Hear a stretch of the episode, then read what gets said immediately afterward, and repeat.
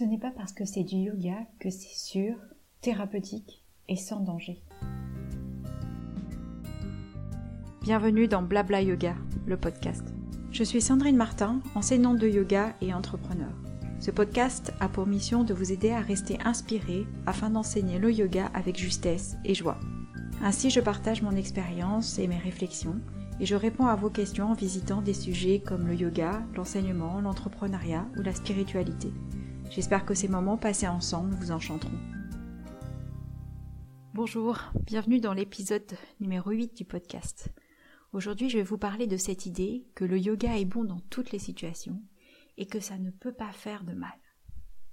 Je ne sais pas d'où sort cette idée, ce mythe, cette, euh, cette envie de croire que le yoga donne réponse à tout. On dirait qu'il y a un espèce de petit tabou ou de grand tabou autour de la blessure en yoga.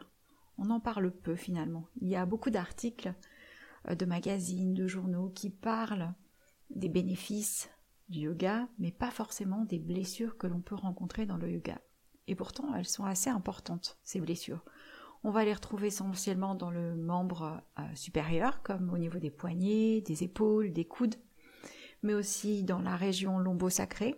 Euh, cela concerne les sacroiliaques ou encore les lombaires et parfois les hanches et les genoux. Les blessures sont assez importantes donc au niveau euh, musculo-squelettique. Cela touche soit le squelette, soit les muscles. Et ce tabou est parfois véhiculé par toute la communauté. On parle peu des blessures. Les enseignants ont leur part aussi de responsabilité dans cette histoire parce que l'on parle peu de ces blessures, on les met pas du tout en avant et on a même tendance à continuer à enseigner malgré les blessures, continuer à enseigner euh, comme on avait l'habitude de le faire en étant blessé, au lieu de se mettre un peu en retrait, peut-être démontrer moins de choses ou tout simplement expliquer comment on s'est blessé. Cela demande une certaine forme de prise de conscience et d'acceptation de se dire qu'on s'est blessé en essayant de faire le poirier par exemple. C'est comme si on, on interrogeait un, un, athlète de haut niveau, un gymnaste par exemple, et qui va nous dire moi je me suis jamais blessé, alors que son entraînement est assez important et les blessures arrivent régulièrement. Et c'est pareil en tant que prof de yoga. Moi je me suis blessée en essayant de faire le poirier sans être échauffée parce que j'avais envie de faire l'idiote et que j'avais envie d'essayer quelque chose, mais mon corps n'était pas du tout prêt pour accepter cette posture-là à ce moment-là. Résultat, froissage, les côtes un petit peu en vrac, il m'a fallu plusieurs semaines pour m'en remettre. Mais parce que à ce moment-là, je n'étais pas forcément disposée pour euh, rentrer dans ce type de posture. Donc on va observer un petit peu, regarder un petit peu tout ce qui va euh, nous permettre de pratiquer en sécurité. Et encore une fois, ce n'est pas parce que c'est du yoga que c'est forcément sans danger on peut considérer le yoga comme étant sûr quand il est abordé avec sécurité. C'est-à-dire qu'on va prendre en compte plusieurs facteurs. L'âge, par exemple, des personnes, ce n'est pas la même chose si euh, les élèves que l'on a en face de, nous ou encore euh, les, pratiquants que vous êtes, si vous avez 20 euh, ans ou si vous avez 45 et 60 ans les pratiques ne seront pas les mêmes. Peut-être que quand on est au début de sa pratique, euh, dans la zone de la vingtaine-trentaine, on a envie de faire des pratiques qui sont plutôt dynamiques, plutôt actives, rythmées. Et plus on va avancer dans l'âge, moins on aura peut-être cette capacité à aller dans ce type de pratique. Donc c'est aussi d'observer finalement en fonction de son âge quel type de pratique est la plus adaptée. Ça ne veut pas dire que vous ne devez pas faire du dynamique quand vous êtes euh, plus âgé ou que vous ne devez pas faire de lent quand vous êtes plus jeune. C'est vraiment aussi d'écouter vos capacités et de d'être en mesure de euh, pratiquer comme votre corps vous permet de le faire à ce moment-là. C'est aussi de prendre en compte vos blessures. Il est certain que si par exemple vous avez une capsulite et que vous avez du mal à lever l'épaule, eh bien toutes les postures qui vont demander de lever les bras, de lever les épaules ou de les abaisser ou encore de prendre appui sur les mains vont être beaucoup plus délicates, beaucoup plus compliquées, voire inaccessibles. Et chercher absolument à euh, continuer ces postures vont entretenir les blessures et ne vont pas faciliter la récupération. Donc c'est aussi important. On peut continuer à pratiquer hein, le yoga quand on a une capsulite, mais on va plutôt chercher peut-être des postures debout. On va lever les bras seulement à un certain angle, à une certaine amplitude, et on va euh, changer son répertoire le temps que la blessure diminue ou euh, que le corps récupère. Le type de yoga aussi va être important. Comme je disais tout à l'heure, en fonction de l'âge, en fonction de votre énergie, en fonction de la saison, vous allez peut-être privilégier des yogas qui sont plus dynamiques et à d'autres périodes, vous allez privilégier des yogas qui sont plus doux, plus introspectifs ou euh, même éliminer toutes les postures et ne choisir que la posture de méditation et rester dans la méditation parce que c'est ce qu'il vous faut à ce moment-là. Donc prendre en compte les dynamiques, les rythmiques, les types de yoga vous permettront aussi de pratiquer en toute sécurité. Si vous avez des limitations, donc par exemple, euh, vos hanches ne sont pas très ouvertes, et ce n'est pas forcément la pratique qui va euh, changer les choses. Vous pouvez écouter l'épisode numéro 6 qui parle de la souplesse et des différents aspects de la souplesse pour mieux comprendre euh, mon propos ici. Et si vous avez donc des limitations dans votre corps parce que vous manquez d'amplitude, eh bien vous allez peut-être euh, devoir euh, diminuer cette, certaines postures, les enlever carrément de votre répertoire et en choisir d'autres pour avoir un répertoire qui va correspondre à votre corps et vos amplitudes et vos possibilités.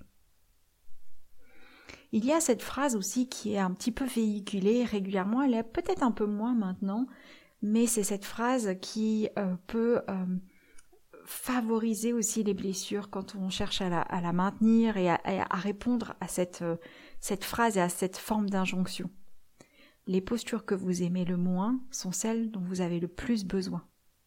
Les postures que vous aimez le moins sont celles dont vous avez le plus besoin. Mais euh, personne n'a envie de sauter euh, du quatrième étage parce qu'on sait que c'est dangereux. Par contre, en yoga, quand on nous dit euh, cette posture tu l'aimes pas, c'est celle qu'il faut faire le plus, mais pourquoi on l'aime pas? Parce qu'elle nous met en danger, parce qu'elle nous fait mal, parce qu'on sent qu'au niveau articulaire ou musculaire, elle n'est pas juste pour, pour nous. Donc c'est remettre aussi un petit peu les choses dans leur contexte. Est-ce qu'on n'aime pas une posture parce qu'on a peur, parce qu'on ne se sent pas en sécurité, parce qu'on estime qu'on n'est pas emmené là où il nous faut, parce qu'on n'est pas préparé, parce que musculairement on n'est pas assez échauffé? Et peut-être que cette posture, elle nous dit aussi quelque chose. Elle nous dit peut-être aussi que ce n'est pas une posture qui correspond à notre corps et qu'on va chercher à maintenir absolument. Si votre corps n'est pas fait pour faire la posture de la roue, chakrasana, eh bien, si vous cherchez à la faire jour après jour, coûte, que coûte, vaille que vaille, en prenant votre courage à deux mains, en mettant des efforts, peut-être qu'à force de la pratiquer, en essayant de la faire passer alors que votre corps n'est pas en mesure de la faire, vous risquez de fragiliser par exemple vos lombaires, d'abîmer vos disques euh, intervertébraux et vous retrouver dans l'impossibilité de pratiquer n'importe quelle forme de yoga. Donc c'est aussi euh, de bien prendre en compte quand vous cherchez à faire une posture de quelles sont vos possibilités et pourquoi vous cherchez absolument à faire cette posture plutôt qu'une autre. Donc cette phrase, cette injonction, les postures que vous aimez le moins sont celles dont vous avez le besoin le plus, parfois nous fragilise et on essaie de continuer à faire euh, une posture, une gamme de postures avec un corps qui n'est peut-être pas fait pour et on va entretenir les blessures ou créer de nouvelles.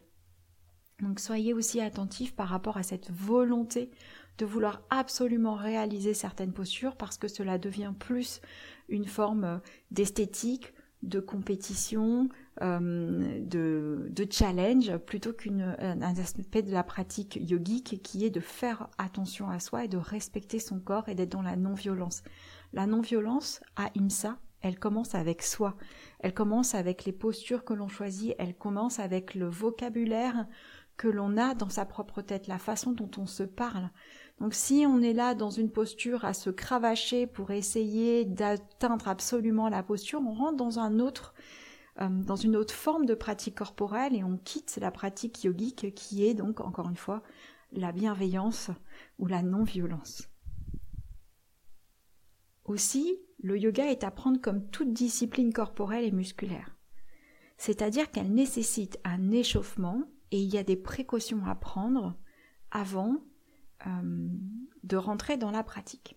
Si je prends une autre discipline sportive, prenons euh, une personne qui va s'entraîner à courir le 100 mètres, en amateur, mais avec quand même euh, une régularité importante.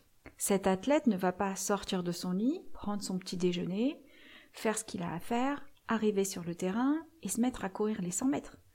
Il va s'échauffer avant, euh, s'étirer peut-être, faire quelques sauts, des départs, des sprints, etc. pour pouvoir s'échauffer, échauffer son corps et ses muscles avant de partir dans sa, dans sa foulée, dans sa concentration, dans son, dans son objectif. Avec le yoga, c'est pareil. On a besoin d'échauffer nos muscles, on a besoin de les réveiller en douceur avant de partir directement. Oui, il y a des corps qui seront en mesure de faire un vinyasa directement. Ils arrivent, ils se posent sur leur tapis et c'est parti. Inspirez, levez les bras vers le plafond, expirez, descendez vers le sol, uttanasana, etc., etc. Mais tous les corps ne sont pas à mesure de rentrer directement dans la posture comme ça. Il y a un temps nécessaire de réveil corporel ou encore d'échauffement, une montée progressive vers des postures qui sont plus intenses, plus dynamiques, plus fortes, etc. Et ensuite, on emmène un retour au calme avant Shavasana. C'est une courbe euh, de pratique que l'on va retrouver dans plusieurs, plein de disciplines corporelles. Et c'est important aussi de pouvoir le suivre parce que finalement, si on va trop vite, trop loin, la première chose, c'est qu'on va ressentir après des courbatures. On a parfois cette idée que euh, les courbatures sont une bonne, euh, une bonne indication qu'on a bien travaillé. Si on a des courbatures, c'est qu'on est allé trop fort ou trop vite au niveau musculaire et que le corps n'a pas eu le temps de se préparer. Et si on fait ça jour après jour, semaine après semaine, eh bien notre système musculaire a du mal aussi après à répondre à la rapidité, à répondre aux efforts parce que on crée des micro-traumatismes jour après jour, semaine après semaine. L'échauffement sert à préparer le corps, les articulations, les muscles pour que ensuite, en milieu de pratique, tout le corps soit prêt pour aller dans des postures beaucoup plus intenses. Donc réfléchissez un petit peu euh, si vous êtes déjà blessé ou si vous avez des personnes autour de vous qui se sont blessées avec le yoga. Est-ce que c'était la posture qui était trop intense? Est-ce que c'était pas le moment? Est-ce que euh, l'état de fatigue aussi a fragilisé euh, le niveau de perception, par exemple, de ces sensations? Ou est-ce que c'était un manque d'échauffement?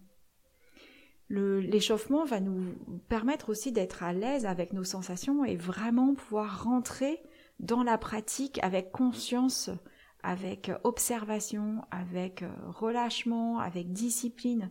Mais si on commence directement, on, on, prend le train en marche et euh, encore une fois, pour certains corps, c'est parfait, mais pour la plupart des corps, ce n'est pas forcément juste. Et ça va peut-être euh, changer pour vous si vous euh, pratiquez en hiver ou en été. Votre corps aura peut-être moins besoin d'échauffement quand il fait chaud, parce que les muscles sont déjà euh, délayés. Je ne peux pas utiliser ce mot-là pour, pour du muscle, mais je vais quand même le garder. Et vos muscles sont beaucoup plus prêts à vous installer. Vous avez des personnes qui, pour pratiquer en hiver ont vraiment besoin d'un temps d'échauffement beaucoup plus important pour réveiller les muscles, pour euh, les dynamiser et euh, quitter le froid de l'extérieur pour s'habituer à la température intérieure de la pièce avant de rentrer dans une pratique beaucoup plus importante. C'est ce que font les danseurs, c'est ce que font les athlètes. Ils vont s'échauffer avant de commencer leur cours et leur pratique. Donc quand on rentre dans un cours, si vous prenez un cours ou si vous donnez un cours, quel est le temps que vous laissez à votre corps pour vous adapter. Est-ce que vous êtes arrivé dans la salle, vous avez enlevé vos chaussures, vous avez euh, mis votre tenue, vous êtes rentré dans la salle et direct vous commencez avec une planche, avec euh, un vinyasa, un chien la tête en bas et est-ce que vos articulations sont finalement prêtes à subir ce que vous leur proposez? Si vous avez passé votre journée devant un ordinateur en étant assis, en travaillant avec la souris, en tapant sur le clavier, vos poignets, vos coudes, vos épaules, vos cervicales ne seront certainement pas à même de répondre à la demande chien la tête en bas dans les trois premières minutes de la pratique. Il faudra un temps pour déplier les bras, redonner de la mobilité aux doigts, aux poignets, récupérer de la souplesse au niveau du cou avant de rentrer dans les postures. Donc parfois notre rythme aussi, la manière dont on euh, choisit de rentrer dans la pratique va finalement créer des blessures, créer de micro-blessures qu'on va peut-être pas sentir hein, dans, les premières, euh, dans les premières semaines, mais qu'on va sentir au bout d'un certain temps, mais parce que on ne laisse pas suffisamment de temps au corps pour se préparer. Et il est clair que si vous vous entraînez pour un marathon, vous n'allez pas courir le marathon du jour au lendemain. Vous allez peut-être euh, vous faire un planning sur plusieurs mois, commencer par des semi-marathons ou commencer par un 10 km avant de vraiment rentrer dans un marathon. Il faudra un temps d'adaptation pour que votre corps euh, puisse euh, répondre à la demande du marathon. pourquoi en yoga on agirait différemment? Pourquoi en yoga on ne laisserait pas le corps s'échauffer?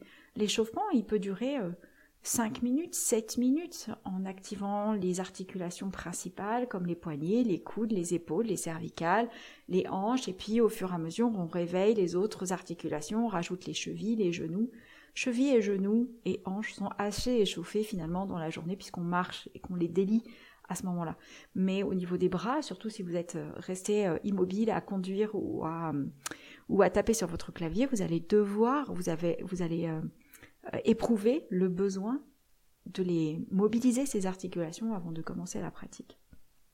Donc l'échauffement est nécessaire, tout comme le retour au calme.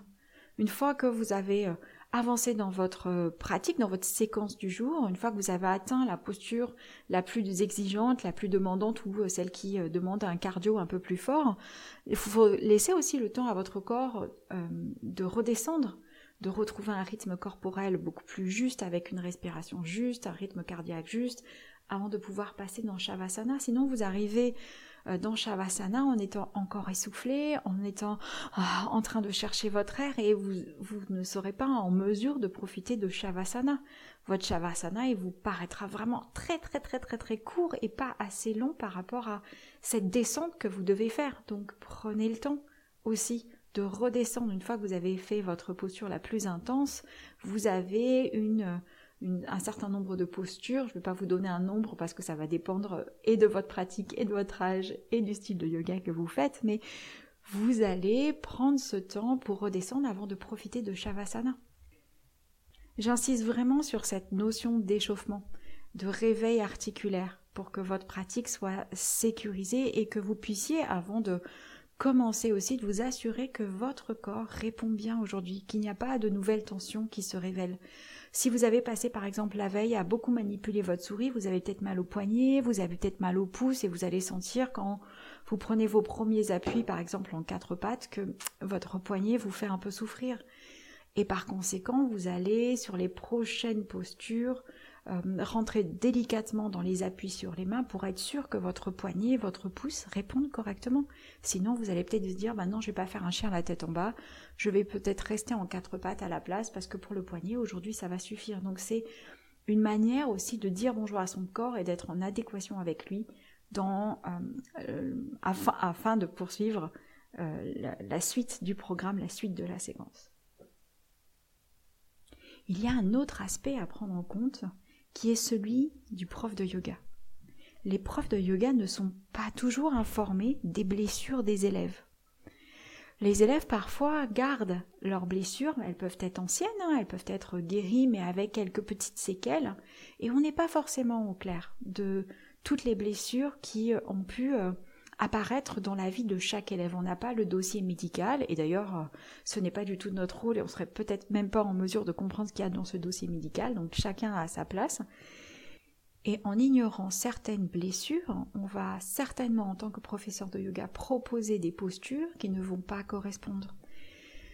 Donc c'est important aussi de poser la question quelles sont vos blessures, quelles sont vos difficultés, où est-ce que vous avez mal, comment vous sentez aujourd'hui, est-ce que vous êtes dans la bonne énergie, est-ce que vous êtes fatigué ou pas fatigué parce que ça va donner des repères. Mais ces repères ne seront certainement pas suffisants. Donc les élèves aussi euh, doivent apprendre à se responsabiliser, pas, se responsabiliser pardon, par rapport à leurs blessures et euh, les partager et euh, savoir écouter leurs ressentis. Donc il y a vraiment un échange aussi qui se fait entre l'enseignant et le pratiquant et l'élève pour trouver cet aller-retour, cette façon de pratiquer qui va permettre de respecter chacun. L'enseignant respecter l'évolution, les blessures et la manière de, de vivre de l'élève et l'élève se respecter par rapport à ce qui est demandé en face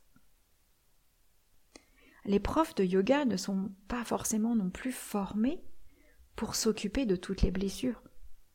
Je vous donne un exemple. Un élève une fois est arrivé vers moi pour un cours de yin et me dit j'ai une inversion de la courbe cervicale. et je ne peux pas faire toutes les postures. Je l'ai accueilli en disant ok, pas de souci, installe-toi et puis tu me fais signe s'il y a quelque chose qui va pas, on essaie de voir comment on fait. Mais dans ma tête, j'étais incapable de me représenter cette inversion cervicale. Pourtant, l'anatomie, c'est mon dada. J'adore ça, j'adore réfléchir sur l'anatomie. Mais là, en quelques secondes, j'étais incapable de me dire si ma séquence, euh, si la séquence que j'avais prévue pourrait correspondre ou pas à cet élève. Ainsi, je n'avais qu'une seule option, c'est de laisser l'élève pratiquer en fonction de son corps parce que tout ce que je pouvais lui dire pouvait être à l'encontre finalement de sa courbure cervicale. Et peut-être pensant faire bien, j'aurais fait du mal. Soyez attentifs à ça, faites confiance quand vous êtes enseignant, faites confiance aux élèves, ils savent quand ils ont mal, ils savent quand ils doivent s'arrêter, ils aiment pas retrouver les mêmes sensations. Et vous, c'est pareil quand vous êtes blessé, quand vous enseignez, quand vous pratiquez. Vous savez à quel endroit vous n'avez pas envie d'aller, jusqu'où vous n'avez pas envie d'aller, parce que vous vous retrouvez dans des, dans des, dans des situations où vous avez déjà suffisamment souffert, vous n'avez absolument pas envie d'y revenir. Donc, on n'est pas forcément formé pour accompagner les élèves de A à Z et de prendre en compte toutes les blessures. Donc laissez aussi du temps, échanger, parler, euh, vérifier si ça se passe bien, si ça se passe pas bien, et puis seulement si ça se passe pas bien, de faire des propositions. Mais quand on va faire des propositions, on va plutôt encourager euh, des nouvelles postures, des nouvelles variations en utilisant la parole, pas en ajustant manuellement. On va donner des propositions que l'élève va pouvoir adopter, mais sans qu'on euh, manipule la personne au risque de lui faire plus mal que de bien. Le dernier aspect que je voulais euh, aborder aujourd'hui est que l'alignement basé sur une esthétique visuelle faite de lignes et de symétrie ne nous protège pas du tout d'une blessure on a tendance à imaginer qu'en adoptant certaines lignes, euh, certains ajustements, certains alignements, qu'on va protéger le corps. Dans les fentes, par exemple, que ce soit des guerriers, que ce soit des grands angles. Une consigne qui est souvent donnée. Ne pas laisser le genou dépasser les orteils. C'est une consigne qui, chez certaines personnes, va effectivement protéger le genou, et chez d'autres personnes va être complètement inutile et si le genou dépasse les orteils, ça ne pose aucun problème. On va se focaliser absolument coûte que coûte à cette consigne qui est de ne pas laisser les genoux dépasser les orteils dans ce type de posture. Par contre, dans d'autres postures, on va emmener par exemple un lotus, on va forcer un lotus, et là, on ne prend pas du tout en compte la structure du genou et on essaie de forcer, surtout quand les hanches manquent d'amplitude, on essaie de forcer pour s'installer dans la posture et c'est à ce moment-là que l'on va rompre cette euh, intégrité du genou et mettre à mal le genou et créer des blessures au niveau euh, des ligaments, des muscles ou de la capsule articulaire. Donc parfois, au sein d'un même cours, on va être très attentif au sein d'une même pratique, on va être très attentif à un type de correction, à un type de consigne, mais on va pas du tout faire attention dans un autre euh, type euh, de posture et c'est là où on va se faire mal. Donc aussi de se détacher un petit peu de ces euh, consignes systématiques qui ne sont pas justes pour tous. Il y a des postures où il faudra faire plus attention que d'autres, mais ça va varier d'une personne à une autre.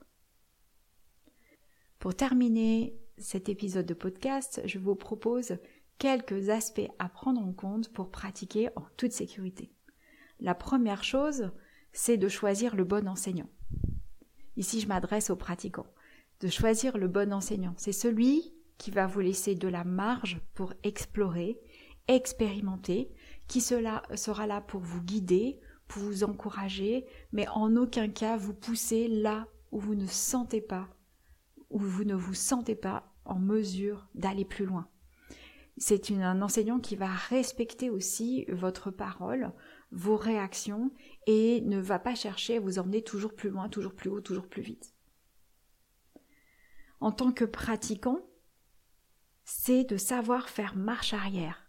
Quand vous sentez qu'une posture n'est pas juste pour vous, quand il y a une petite lumière qui s'allume dans votre tête qui vous dit est-ce que la posture est juste pour moi, c'est de savoir faire marche arrière juste pour la pratique le temps de cette séquence-là, peut-être pendant quelques jours, peut-être pendant quelques semaines, mais d'être attentif et de faire attention parce que ces signes-là sont des premiers signes à prendre en compte pour apprendre à faire attention et à pratiquer en toute sécurité.